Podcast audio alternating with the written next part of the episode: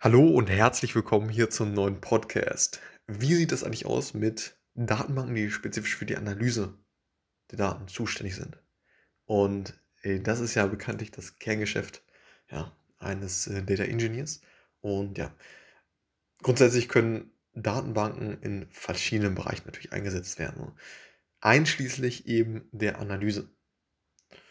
Und sie bieten eine strukturierte Möglichkeit, letztendlich mit ja, großen, großen Mengen an Daten zu, zu arbeiten, zu speichern, zu, zu verwalten und ähm, ja, ermöglichen es eben mit Hilfe von Abfragen und Analysewerkzeugen schnell und effektiv auf diese Daten zuzugreifen und sie zu analysieren.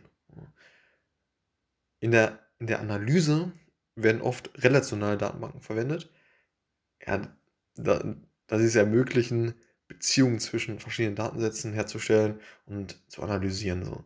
Da gibt es natürlich noch diverse andere, andere Punkte, warum jetzt letztendlich relationale Datenbanken ja auch häufig äh, in den Analyse-Themen eingesetzt werden. So. Und ich persönlich habe ja, hab, äh, sehr, sehr häufig mit relationalen Datenbanken gearbeitet und ähm, ja, werden eben häufig, häufig eingesetzt. So. Hm, wir können auch ja, leicht mit anderen Analysewerkzeugen wie irgendwelche Spreadsheets, ne? Spreadsheets ne? oder ja, anderen Business Intelligence Software, ne? also BI-Software, integriert werden. Ne? Und ja, es gibt auch, es gibt auch äh, spezielle äh, Analysedatenbanken, mh, ja, die eben speziell für die Analyse von großen, also sehr großen Datenmengen letztendlich entwickelt wurden. Ne? Hm, diese Datenbanken sind in der Regel sehr leistungsfähig und bieten spezielle Funktionen wie ja, parallele Verarbeitung, In-Memory-Speicherung, ja, um die Analyse von, von großen Datenmengen eben zu beschleunigen. Ne? Da, wenn man jetzt mal so ein paar Namen nennen würde, hm, also ja, das vielleicht ein bisschen äh, wird vielleicht nicht, nicht mehr so häufig äh, eingesetzt. Vielleicht kann man sagen, dass, dass er in Legacy-Anwendungen äh, äh, vermehrt eingesetzt wird. Ist Hadoop, Hadoop ne, als äh, Open Source, Open Source Plattform. Ne?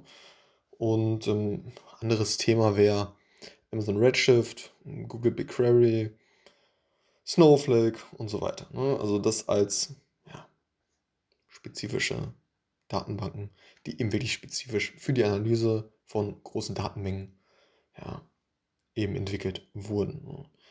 Und ansonsten ne, ist natürlich wichtig, dass die Datenbank für, ja, für die Analysezwecke sorgfältig geplant und aufgebaut wird, um eben sicherzustellen, dass sie den Anforderungen der Analyse erfüllt werden, also, beziehungsweise erfüllt und ja, letztendlich eine effektive äh, ja, Verwaltung und Analyse von Daten ermöglicht. Ja.